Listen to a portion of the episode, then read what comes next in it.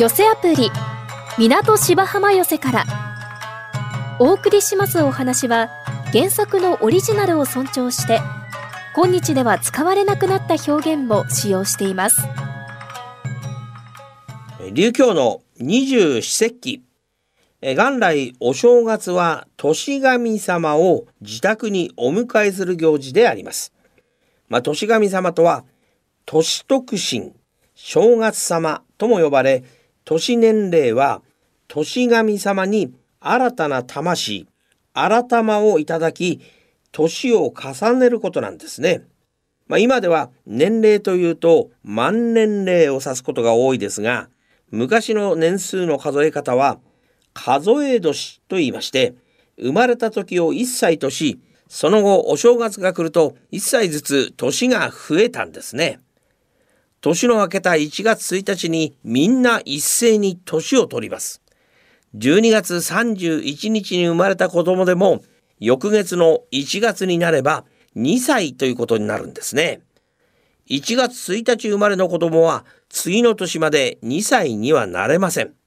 まあ、よって12月を数え年で0歳の終わり、歳末と言います。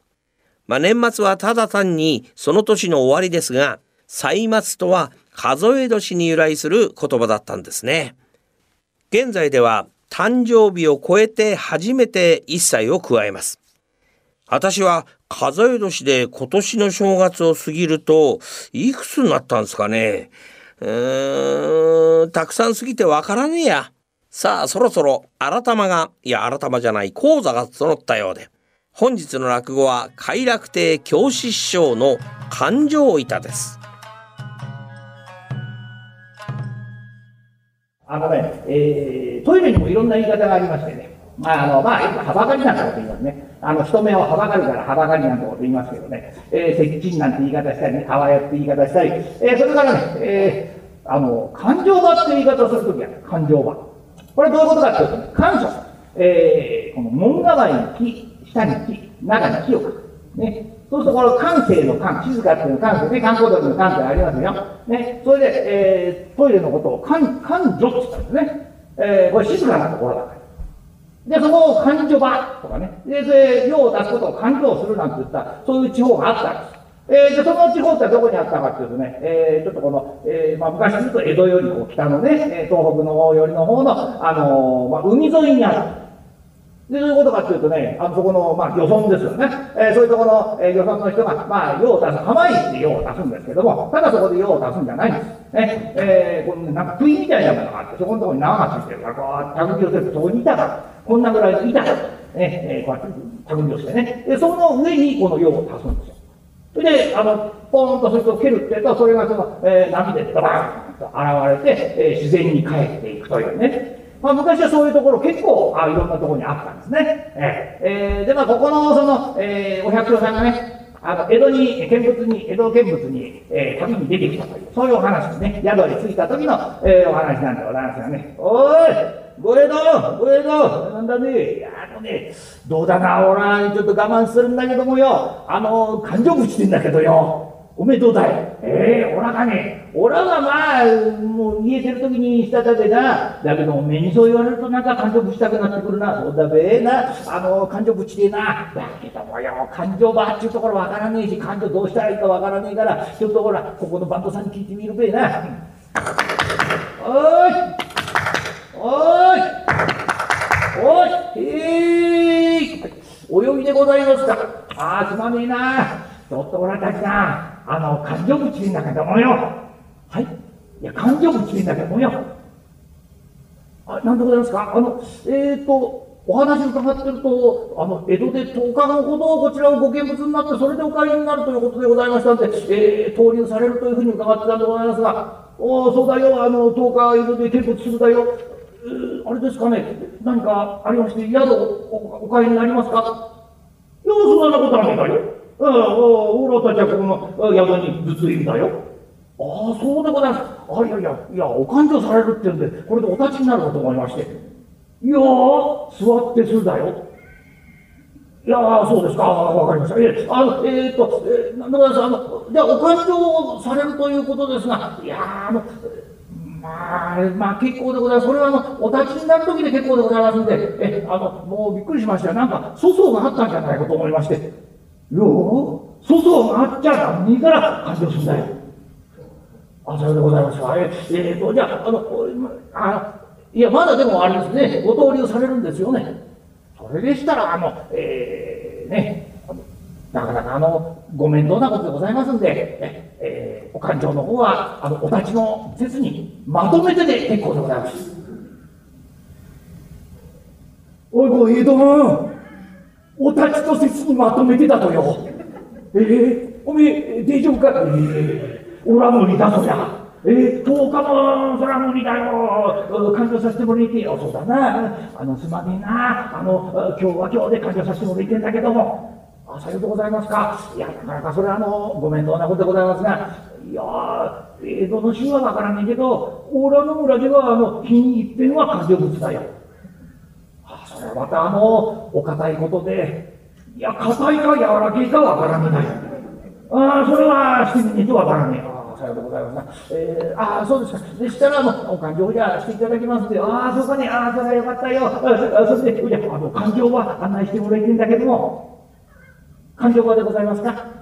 あ、ああ、お帳場ですね。お帳場。あ、わかりました。えっ、ー、と、それでしたらね、あの、えー、お入りになりまして、このお店お入りになりました時の、あの、左手のところに、あの、こう、柵がありまして、えー、階段のこの、えー、左側でございます。あそこが勘定場でございます。あだに人が大勢とるとこですだから。そりゃダメだよ。なあ、ごへとダメだな。ダメだ、ダメだ、ダメだ。もっと人のいねえとこで、ええー、やらせてもらってだよ。あそうですか。それでしたら何もあのわざわざお勘定場行かなくても、ここで結構でございますので。ここでするかね小棚結構な出しでええかねえー、なんでしたら隣の部屋空いてますんで、そちらでも結構でございますよ。あの、えー、ちょうど床の間の前あたりがの日当たりもよろしいかと思いますね。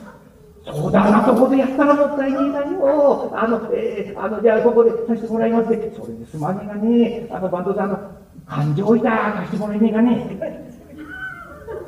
感情板。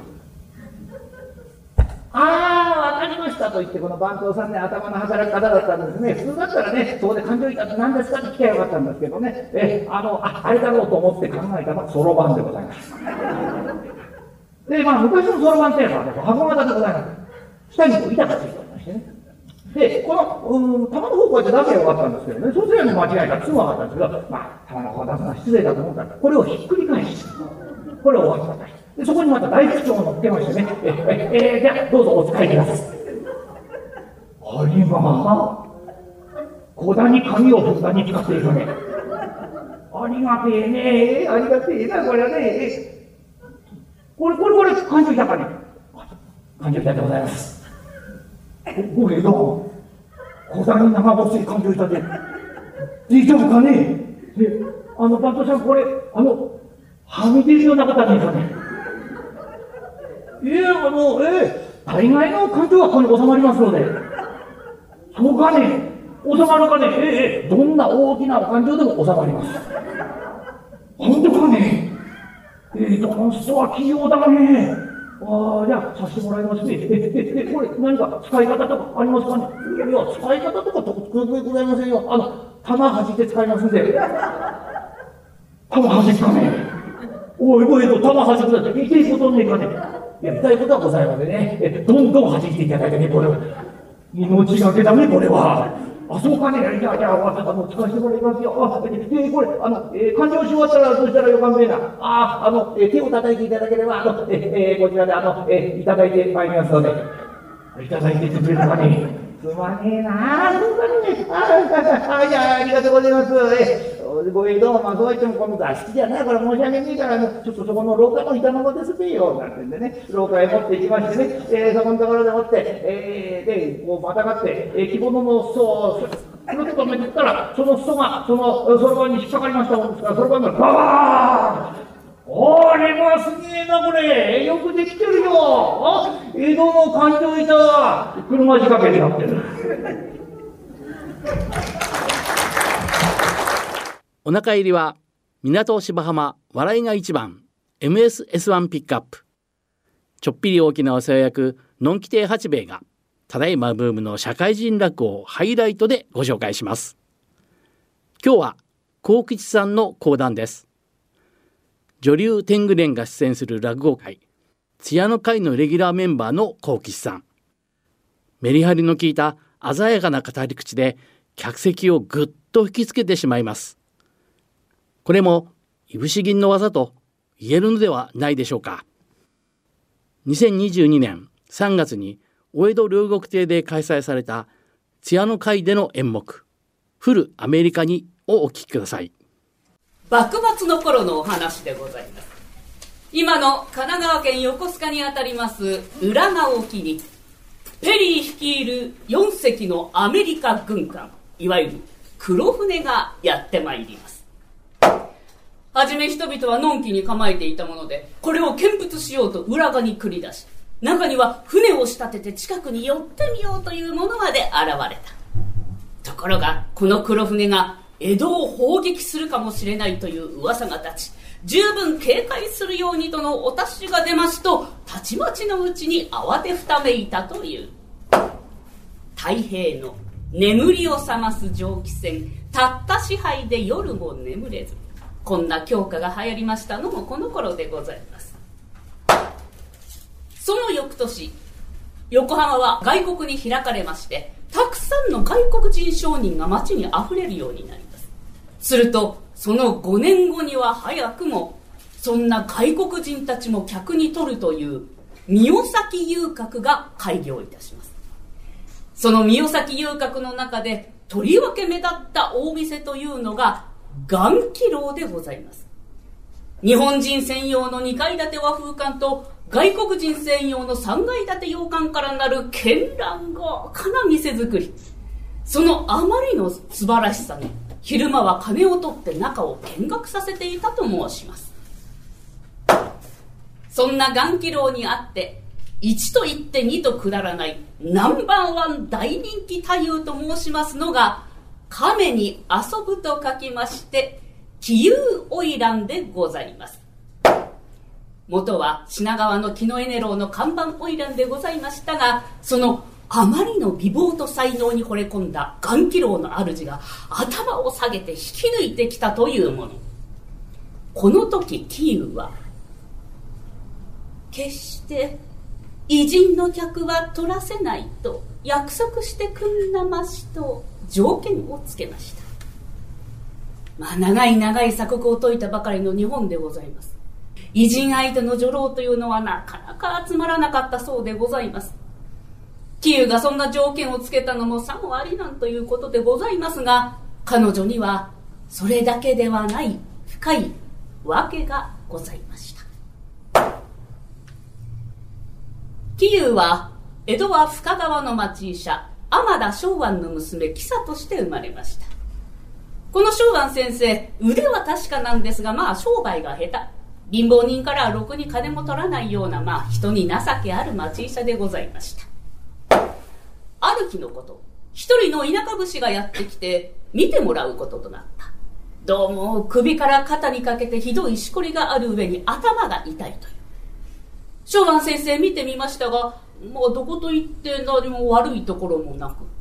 二度三度と通わせておりますうちにだいぶ楽になったというので安心しておりましたところ急に倒れたという知らせ。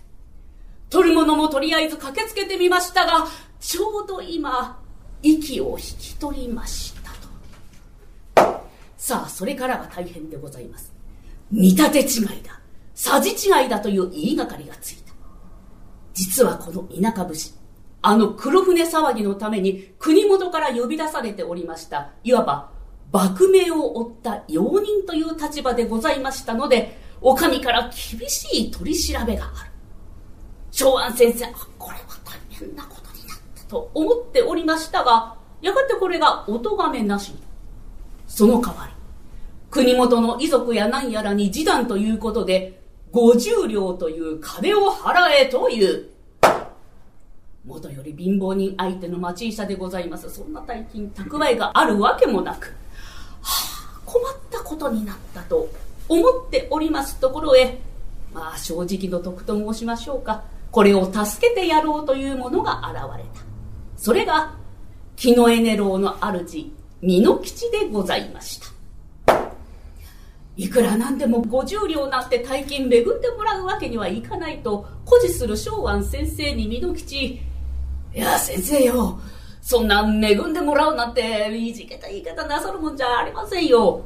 この美濃吉てめえはおろか、親父やお袋までずっと先生の世話になってきたじゃないですか。その万分の一のお返しにと思っただけでございますから。だからお気遣いなく。いや、いや、いやいや、だから先生、いや、いや、ええもう、昭和先生の頑固は相変わらずないやどうしたものか。そうだ。それじゃあさ、おきさ坊にうちで奉公してもらうってのはどうでしょうね。ああ、まあいいや、確かにうちは女郎屋ですけどね、女衆の働きにあっていろいろあるんですよ。まあ、内緒の手伝いでも、まあ、裏の使いっ走りでも、おきさ坊にできるだけのことをしてもらって、それで、ちゃんとした貸し借りってことにいたしましょうよ。この時、キサわずかに8つ。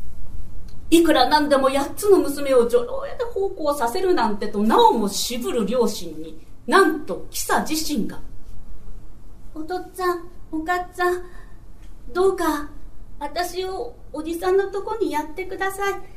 それでお父さんがお医者続けられるんだったら、私おじさんとこ行きます。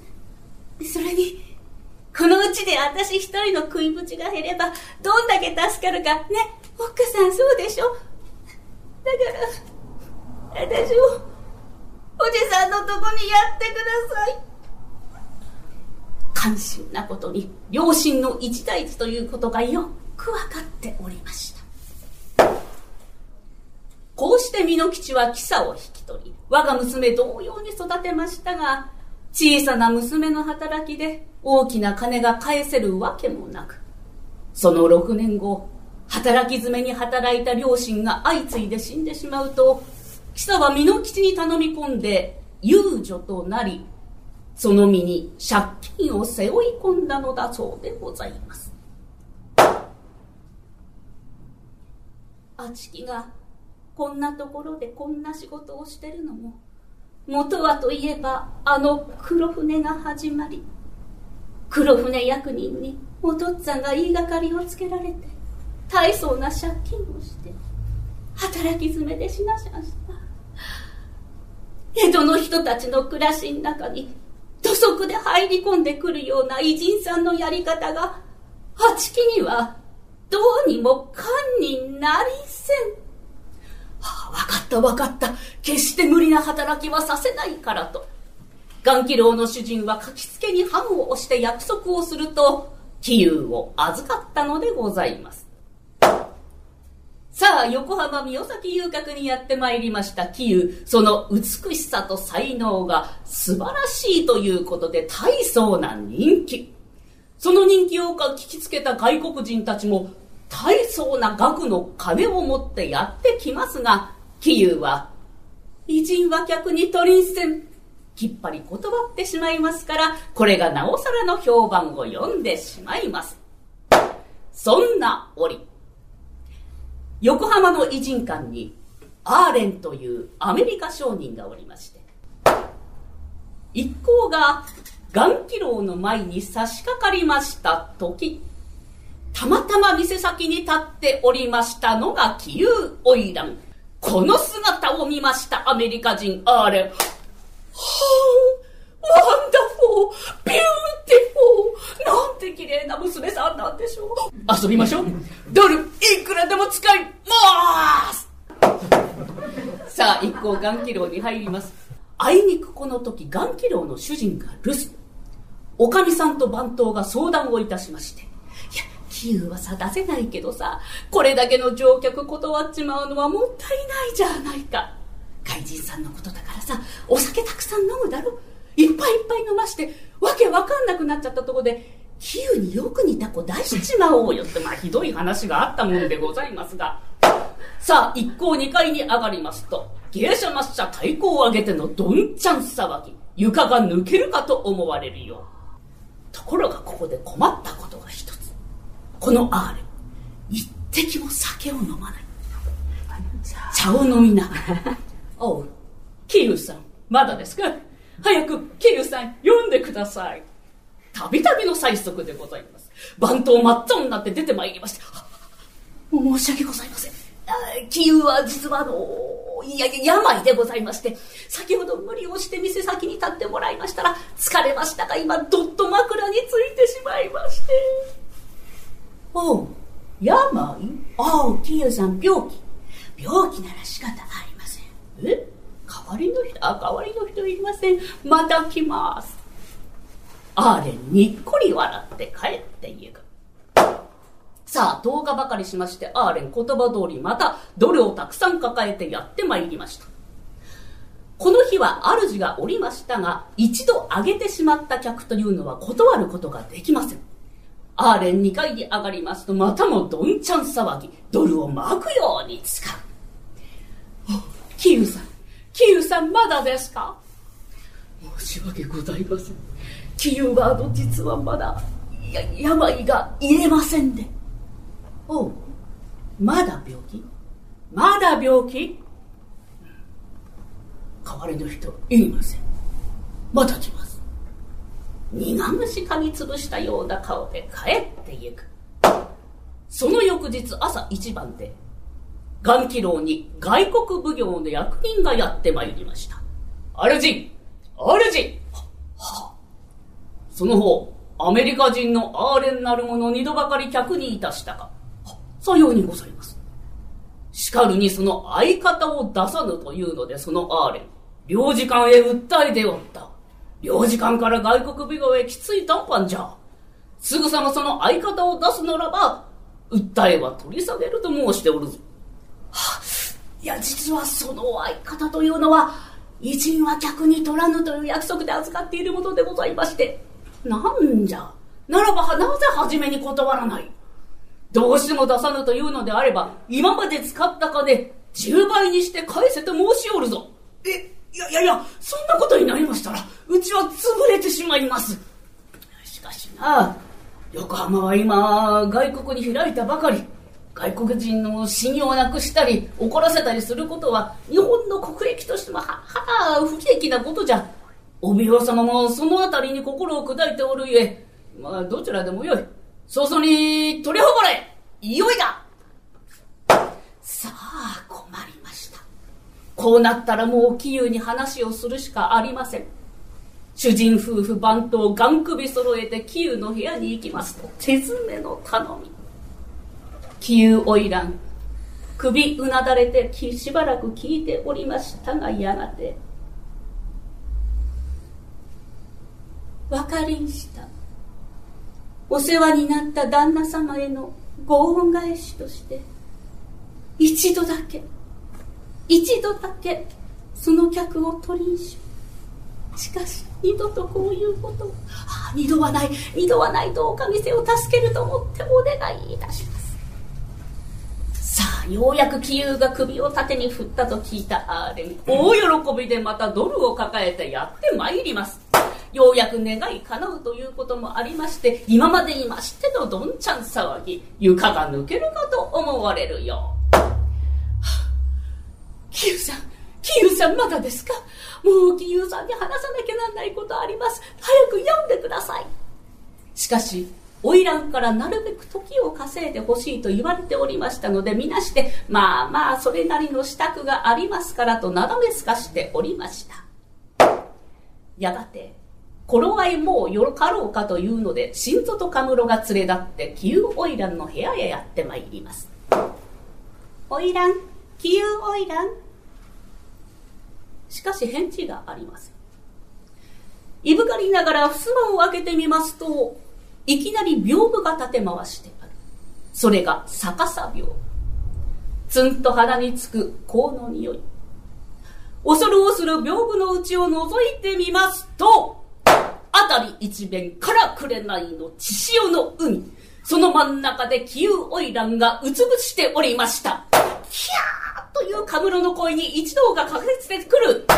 よく見ればキユオイラン、膝頭を紐でしっかりと縛り、二丁合わせたカミソリで機動食堂ぶっつりかき切っておりました。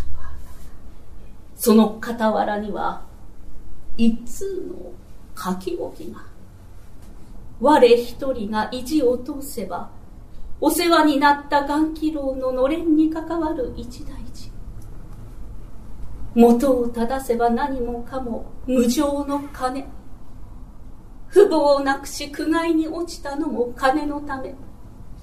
その金を浴びせるようにして日本の女ばかりかお国まで勝手気ままにできようと侮るアメリカの商人面の憎らしさ。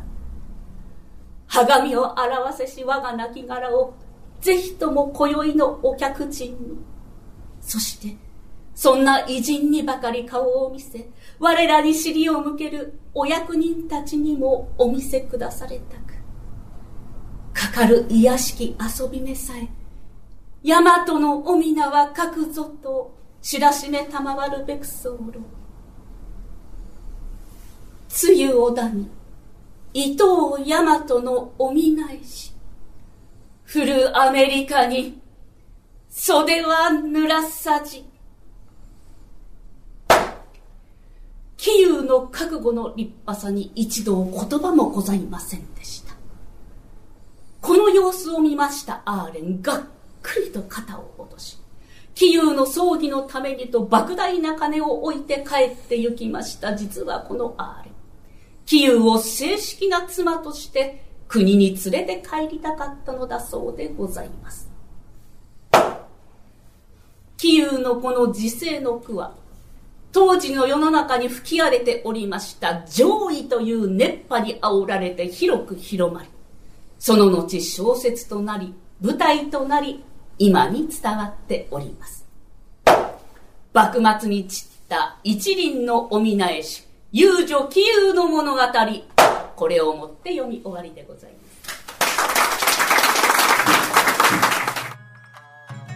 いかがでしたか、えー、来週は春風亭龍尺師匠の天卓をお送りします。また来週お耳にかかりましょう。一朝一夕。この寄せアプリ港芝浜寄せからはラジコのタイムフリー機能で1週間以内なら再びお聞きいただけます。なお聴取できる時間に制限がありますので詳しくはラジコのウェブサイトをご覧ください。